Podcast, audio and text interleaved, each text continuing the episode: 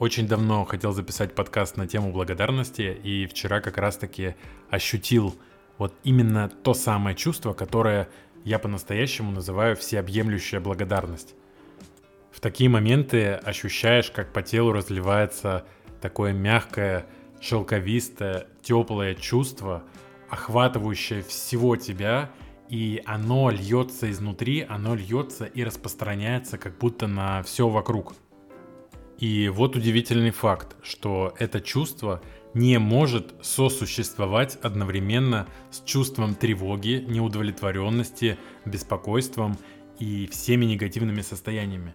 То есть либо мы можем быть в благодарности, либо во всех вот этих негативных состояниях. Но одновременно быть благодарным и испытывать вот этот негатив, такое невозможно в нашей голове.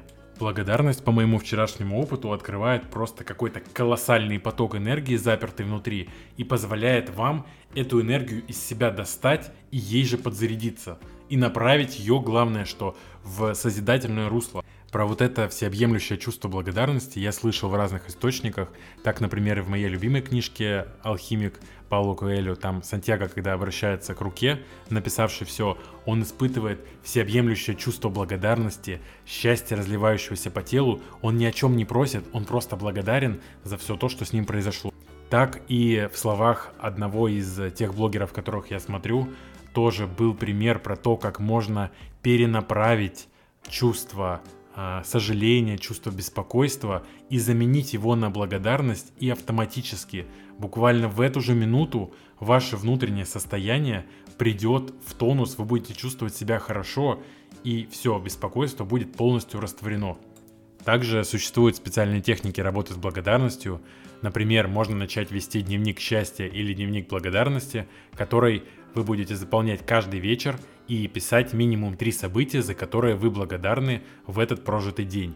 Со временем фокус вашего внимания все больше и больше будет смещаться в сторону позитивных моментов, и вы будете их отмечать.